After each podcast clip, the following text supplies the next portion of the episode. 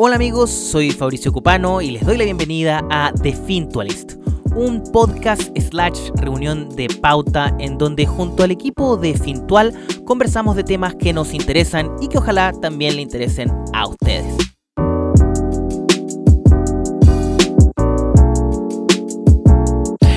Entonces, bueno, todos los países que alguna vez alguna revista importante dijo había que mudarse porque un paraíso, se están cayendo pedazos. O sea, lo único que falta es que ya derechamente el, paraíso bíblico eh, se esté quemando. Eh, y uno de ellos es Costa Rica, eh, por la cual, Jonathan, cuéntame, ¿qué está pasando en Costa Rica? Sí, em, bueno, al igual que en todo el mundo han, habido mucha protesta últimamente.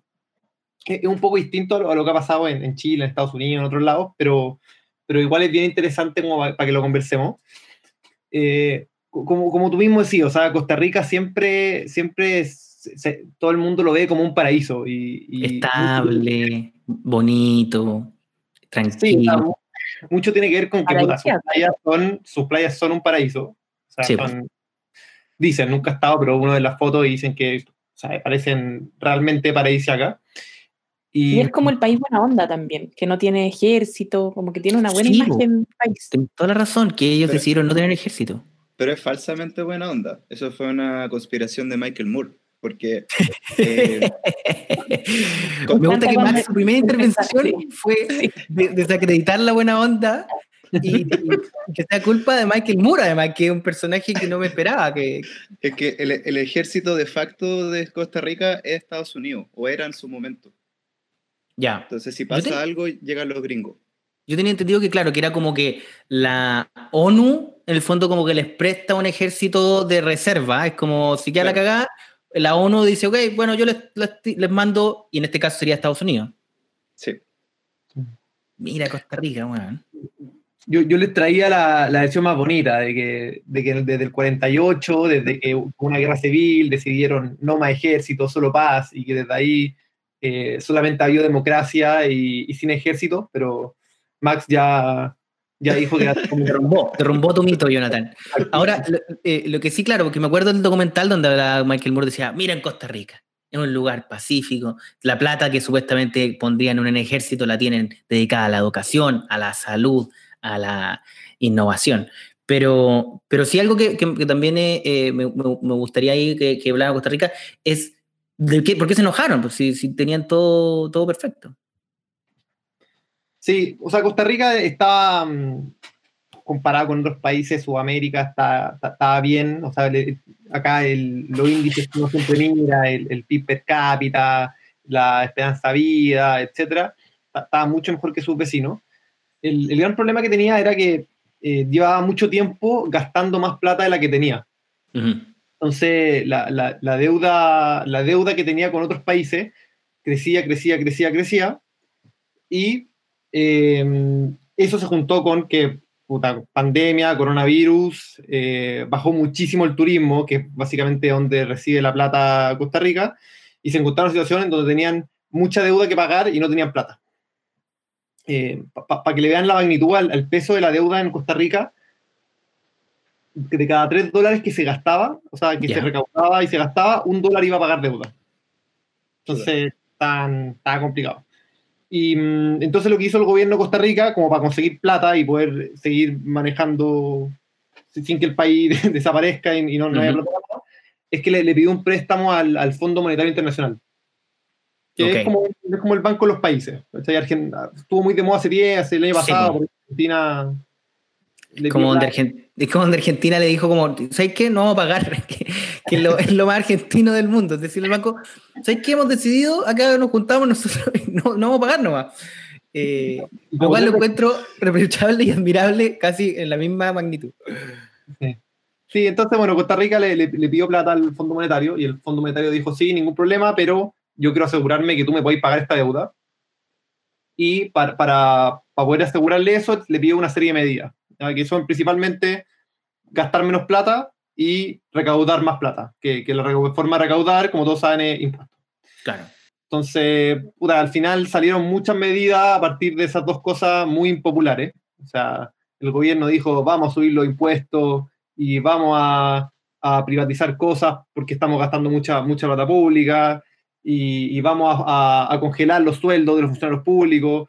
Entonces, como que eh, anunció muchas medidas que en el fondo eran para eh, no gastar para gastar menos, pero que fueron súper impopulares y, y, la gente... Bueno, es medio imposible no, no, tomar medidas impopulares en este contexto. Ahora, mi pregunta también va por, ¿cómo se enoja un, un, un costarricense? ¿Cuál es, cómo, ¿Cuál es su nivel de rabia? ¿Cuál es su nivel de...? buena, buena, buena, pregunta. Ellos son los que dicen pura vida. Hay que que ese es como el lema, va a Costa Rica y te dicen pura vida. Como... Es como una marca de agua igual, pura vida. eh, pero sí, sí, tienen, tienen, hicieron algo, quemaron algo, porque no me lo imagino así como, como Plaza Italia. Sí, no, no el, nivel de violencia no, no, es comparable con, con, lo que hemos visto acá o, en Estados Unidos o en otros lados. Em, lo, lo, que están haciendo es que están bloqueando puntos críticos del país. O sea, están, están bloqueando carreteras, están bloqueando aeropuertos. Como los Exacto. Ah, no menor igual. Eh, y no es tanta gente tampoco, o sea, no es, no es el nivel de... No, no, hay marchas como la, de, la, que hubo en, Chile el año pasado, o sea, no, hay, no, son, no son millones de personas, son, son miles de personas. Pero, pero no necesitáis, o sea, con mil personas muy movidas podía hacer lo que queráis. Entonces, se, bloquearon el puerto, bloquearon el aeropuerto. Y, y, lo más interesante de esto es que el, el, gobierno dijo, ya, está bien, no se preocupen, no voy a hacer eso, pero las protestas siguen. Ah, como que no se solucionó terminando con esa. Entonces eh, tenían ganas de protestar, era como algo nuevo que estaban descubriendo. Como. O sea, que ya que sí estamos haciendo esto, y, no, hay un petitorio, no hay tampoco nada después de, tu cambio de rumbo. O sea, lo que dicen es que, el gobierno se comprometa a no negociar con el Fondo Monetario. Ya. Pero. Mm, ¿Y de dónde sacarían la plata? Es difícil. Sí, ¿no? Y. Mm, bueno, de Fintual. Le llamo a amigos de Costa Rica, el gobierno de Costa Rica, que ponga todas sus inversiones. No, no, no hay leído lo, lo, la noticia de la Francesca, pues, Fabricio. solamente podía invertir en Fintual si ya pagaste tu deuda. Ah, ok. Si tu deuda, primero tenés que pagarla. Ah, entonces no, estoy mal. Pero sería bonito que un, que un, gobierno dijera, mira, ¿sabéis qué? Hemos decidido gastar todo nuestro, nuestro, nuestro presupuesto del año en Fintual. Creo que sería una buena, una buena, una buena noticia para nosotros. Ahora, ¿el, el, ¿este ve un fin de conflictos o, o esto se extiende y está todavía eh, en proceso? Está en proceso. El, como que el gobierno citó como una mesa de, de conversación sobre esto, muy, muy, muy, muy bachelet. Ya. Eh, y ahora van a ver bien qué hacen. ¿ya? Lo, lo, más increíble es que en esta mesa no están los líderes de los que está, empezaron con las protestas. Entonces, mm no, no, lo veo tanto como una medida de. O sea, lo, mío más, lo veo más como una medida como de consenso nacional, más que de parar las protestas mismas. Pero hay que ver qué pasa. O sea, en, política uno nunca sabe. Entonces, ¿a quién invitaron a esta mesa? La típica mesa de acuerdo donde no invitan a, a quién tienen que invitar ¿Y quién llegó como Javier Parada? Llegó vestida de blanco. no, no, no, pero, es como una negociación del Frente Amplio, así. Claro, no se saca nada en limpio. Oye, eh, muchas gracias, Jonathan. Créditos hipotecarios que por fin, históricamente, están en un punto donde yo podría pedir uno. Y para eso me voy a comunicar con mi eh, agente de cuentas, Francesca. mi ejecutiva de cuentas. Eh, Oye, sí, pero es que es, verdad. O sea, las tasas de interés para los créditos hipotecarios están históricamente bajas. Eso significa que Nunca antes había sido tan barato pedir plata prestada para comprarte una casa. Y, y, es, es, curioso en realidad, porque uno ve que, que, el mundo se está yendo a las pailas, pero eh, las tasas para, para, comprarse una casa están en, sus mínimos históricos. Estas tasas de interés dependen... ¿Ah? quizás por lo mismo, como ya el mundo se, se va a acabar, como que filo, los dijeron... Claro, cómprense esta weá, si total, esto luego se va a quemar todo, así que... Saquemos provecho. bueno, para que se hagan una idea, una tasa de interés de, crédito hipotecario baja es como de un 2,5% anual. Ya. Y la última semana de, de septiembre, el promedio de, de, de estas tasas que prestan los bancos fue de 2,27% o sea, más baja que este 2,5, que es lo que se considera eh, barato. Pero la sorpresa la dio Banco Estado, el, Banco del Patito, este banco de, todos los chilenos, que sacó un hipotecazo, sacó una campaña súper, súper agresiva para, para créditos hipotecarios. Y la tasa de ese es de 1,99% fijo, que eso es muy barato, es la más, la más barata de la historia, durante todo el tiempo que dure este crédito. O sea, te puede wow. a, 20, 25, 30 años con una tasa fija. Y, la gracia de esto es que, bueno, igual el Banco Estado siempre ha tratado de, democratizar un poquito el acceso a, créditos y a, tienen estas como cuentas para la vivienda, las cuentas de ahorro que, otros bancos más, más elitistas no tienen. Y em, este, este plan, este tú, está destinado a la gente que se está comprando su primera vivienda. O gente que logró ahorrar y, por fin va, va, a tener esa casa propia, puede postular a este, a este crédito y se aumenta el, el, monto de financiamiento también, porque lo usual en, los créditos hipotecarios es que el banco te preste el 80% de la vivienda, o sea, tú pones el pie inicial, que sería el 20% de lo que cuesta esa casa, y el banco te presta el 80%, pero con este crédito, con este hipotecaso, te eh, prestaría hasta el 90%. O sea, tú tendrías que, que juntar un pie bastante chico del 10%, pero eso significa también que aumentaría el plazo aumentaría a, 25, 30 años eh, todo, el todo el plazo que vaya a estar pagando este crédito. Pero eso le abre las puertas a mucha gente a, poder por fin comprarse una casa. Bueno, además que eh, un contexto, bueno, como, como Max también decía, un contexto apocalíptico. De hecho, si no me equivoco, en la, la Biblia, en el Apocalipsis, lo primero signo del Apocalipsis es la, la caída de la baja del, del, del, precio del interés en los créditos hipotecarios. Y, y, este caso en particular me sorprende, o sea, no me sorprende tanto porque estamos en un contexto donde de verdad eh, el precio de la vivienda está bajando, ¿no? La mayoría la, está como, como se dice, en un mercado de, de compra más que de venta. Eh, entonces sería este quizás el escenario perfecto para, para pedir un crédito hipotecario y comprarse una, una vivienda. Claro, y cacha que hay algo más curioso todavía. Además de este hipotecaso, el Banco Estado sacó un verdazo ¿Ya? ¿Qué es que si te ¿Quién elige estos nombres? Vivienda, ¿Quién le está poniendo estos nombres? No sé, mira. yo creo. verdazo. Verdazo. ¿Ya? Ya. Verdazo, de verde. Si tú te compras una vivienda eh, que esté certificada como ecológica, esta tasa va a ser de 1,79%, y eso sí que ya es lo más bajo que ha, ha existido en la historia. O sea que si tú buscas un proyecto que esté certificado como sustentable, que sea una ecovivienda, que sea como... Al final es un, una clasificación... A comprar rocas. te comprar una caverna y ya te sale gratis, ya te, no, te, pagan. De la, comunidad ecológica de, de, Peñalolén. Claro, pero te tienen que aceptar ahí los, actores primero. Te tienen que aceptar Héctor Noguera. El banco y Héctor Noguera te tienen que aceptar el crédito. Perdón, perdón, te estoy interrumpiendo. Déjame contar que a mí esto me parece muy interesante. Yo eh, no sabía esto, por ejemplo, que existen ecoviviendas que tienen una calificación de eficiencia energética. O sea, ¿hay cachado como cuando te compras un hervidor o un refrigerador y viene el sticker con los colorcitos? Sí, sí, sí. Ya, este es lo mismo. Eh, las viviendas tienen una calificación de eficiencia energética y las que tengan letra D o superior, o sea, que sean C, B o A, van a poder optar a este verdazo. Oye, pero esto es, excelente. Es brígido. Una tasa de 1,8% eh, anual con un financiamiento de 80% y 20 años. Es súper conveniente. Ahora, yo no sé cuántas eh, ecoviviendas hay, cuántas viviendas amigables con la energía existen, pero de que existen. Y, me, y que deben ser caras también. Tengo la me da la sensación, suena, ¿no? Como, que es medio caro. Estoy especulando, ¿no? Como que ¿Qué se entiende por, por ecovivienda? Son, una, son viviendas que tengan una calificación de eficiencia energética eh, que sean de letra superior a B, eso sería B, C o A. Y ahí me imagino que tendrán como paneles solares o, no sé, alguna cosa amigable con el medio Como los refrigeradores como, o los microondas que tienen como un color y una letra, me imagino como la para la casa. Esa etiquetita. Ahora tu, tu casa viene con eso. Pero imagínate si se aprobara el segundo retiro del 10%.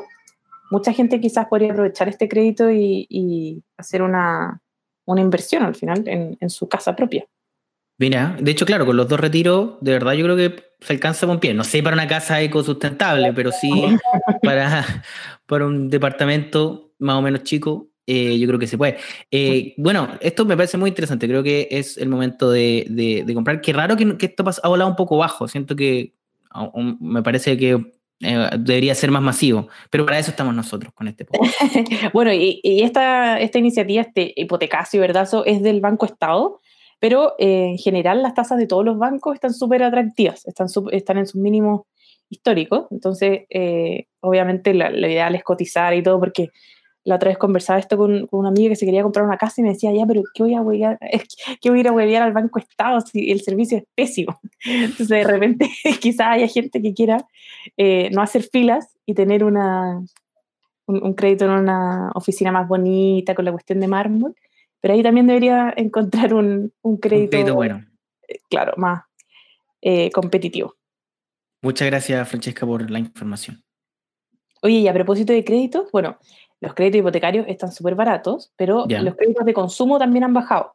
Todo esto porque la tasa de política monetaria, que es la tasa que define el Banco Central, de cuánto cuesta eh, pedir prestada plata, está muy baja y eso significa que también han bajado los créditos de consumo y con eso, eh, de repente te podrías comprar el iPhone 12, que salió recién. Y ahí está el mejor puente entre una noticia y otra que he visto en la historia de la comunicación en Chile.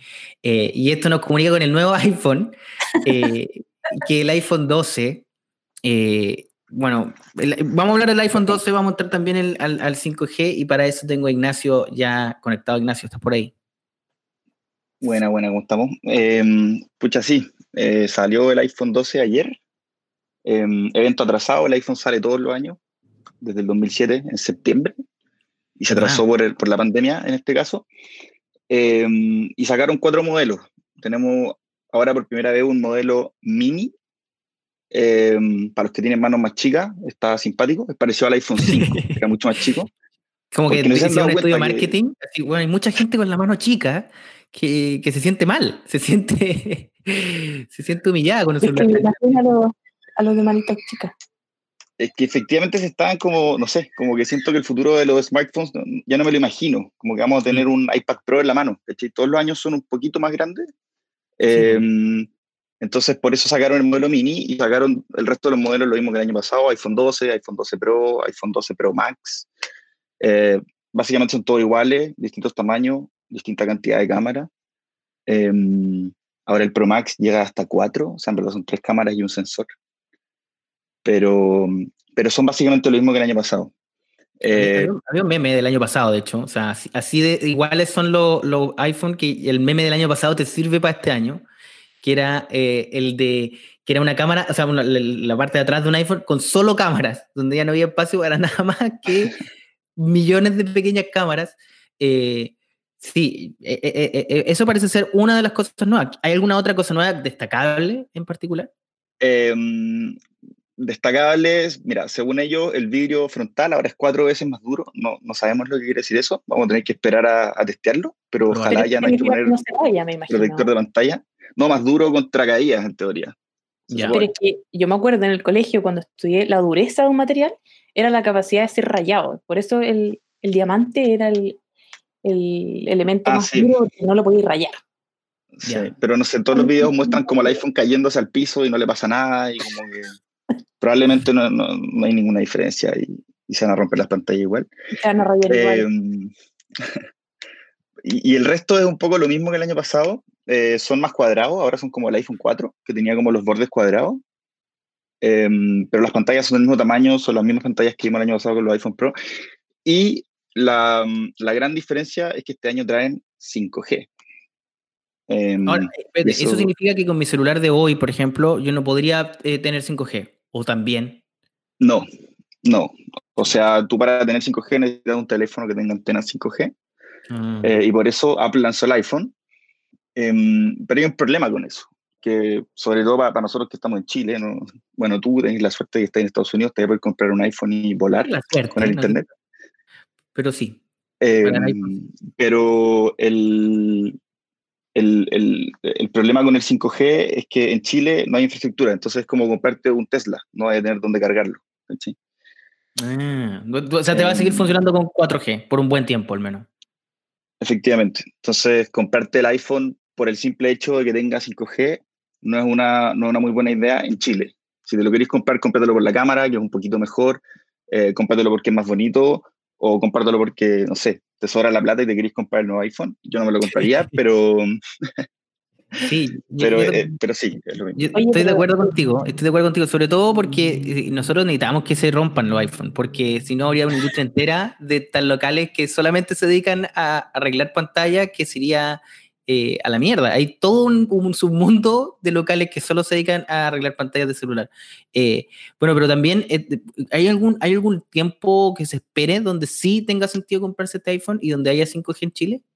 ¿Hay algún sí, pues, bueno, de hecho, ahí es donde, donde veo el beneficio, porque el 5G en Chile todavía se está licitando. O sea, no, no sé si hay una fecha, pero imagino que el próximo año empezaremos a ver las primeras como apariciones o en dos años más pero Piñera, en algunos lugares de Santiago. ¿No hizo una disertación de esto hace un poco, hace un tiempo corto atrás? Si no me equivoco, había un video donde él salía como haciendo su propio eh, lanzamiento de iPhone, pero del lanzamiento del 5G en Chile. No sé si alguien vio. De la licitación, si no me equivoco. O lo soñé, o lo soñé. Sí. Pero no, no, Y hay gente que cree que, que, el 5G como que transmite el coronavirus, cáncer y otras enfermedades. Hay un montón de teorías conspirativas bacanes con el 5G. Sí, de hecho. hay, hay, gente que está quemando antenas, eh, torres 5G en el mundo. No sé si en Costa Rica, pero, sí en algunas partes. Yo tengo entendido que hay como toda una conspiración que conecta la vacuna del coronavirus, Bill Gates, el 5G, en el fondo la vacuna va a hacer que nos puedan, eh, con las, con las, con las antenas 5G, eh, hacer escáner y ver qué hay adentro de nosotros, no sé para qué, pero bueno, eh, Ignacio, perdón, algo estabas diciendo. Sí, no, nada, eh, iba a decir que al final los más beneficiados van a ser eh, cuando salga el iPhone 17 y la gente que esté pasando del iPhone 10 al iPhone 12, como la mayoría de nosotros probablemente, van a ser los más beneficiados porque ya va a haber 5G en Chile y vaya a poder usarlo. Entonces, Mira, está bueno pensando en cuatro años más. ¿Pero para qué sirve el 5G? O sea, ¿qué cambia? Em, lo que cambia es que en el fondo vaya a tener una mayor capacidad de datos, de transferencia de datos y, y, también como de, de, capacidad de no saturación de las redes. Mm. Más eh, espacio para memes. Exactamente. Memes mayor calidad también. Y mejor. Eh, ahora, yo, yo sé que la verdad. No, pero ponte tú, ¿Perdón? ¿Mejoraría, ponte tú, la calidad de una videollamada, donde vaya a tener mejor señal con esto? ¿O, es una promesa? Sí, podría mejorar, pero, pero, pero, eso va a pasar después, porque en el fondo lo que, lo, que mucho, lo que se anunció mucho con el iPhone, que solamente va a estar disponible en Estados Unidos, de hecho, en los modelos internacionales ni siquiera va a tener la antena, que es el millimeter wave o banda milimétrica, eh, este 5G de muy alta frecuencia que transmite muchos datos muy rápido. Em, pero ese 5G tiene la desventaja que tenéis que estar como literalmente al lado de la antena. Son como antenas que son como postes de luz y tenéis que estar como en la misma cuadra que esa antena para que funcione a esa velocidad. Em, entonces, sí, vamos a ver un beneficio, pero no todavía. Faltan muchos años para que, para que, realmente veamos el, verdadero beneficio del 5G, ¿cachai? Con los autos conectados y el Internet de las cosas. Yo, yo la verdad, no, no, o sea, no tengo tantas cosas que hacer para necesitar ese nivel de velocidad tan rápido. Como que puedo esperar igual que el WeTransfer se demore eh, y no pasa nada. Pero, pero entiendo que eh, eh, es, de verdad es una diferencia drástica. O sea, lo que he visto al menos en, internet es que el 5G de verdad va a ser ridículamente rápido. O sea, es un salto gigantesco en velocidad. y en calidad, o sea, vamos a poder ver películas y todo HD sin que se pegue jamás. y bueno, Internet de las cosas, que es lo que tú también mencionabas, Ignacio, que es que todos los objetos van a estar conectados a 5G o va a haber un montón de objetos que van a estar siempre conectados a 5G. Entonces, bueno, ahí es donde vamos a, a a morir, eh, siendo atacados por una aspiradora. Bueno amigos, ese fue el episodio de The Fintualist. Síganos en las redes sociales de Fintual o en las mías si es que quieren ver el video que saldrá de toda esta conversación. Nos vemos la próxima semana.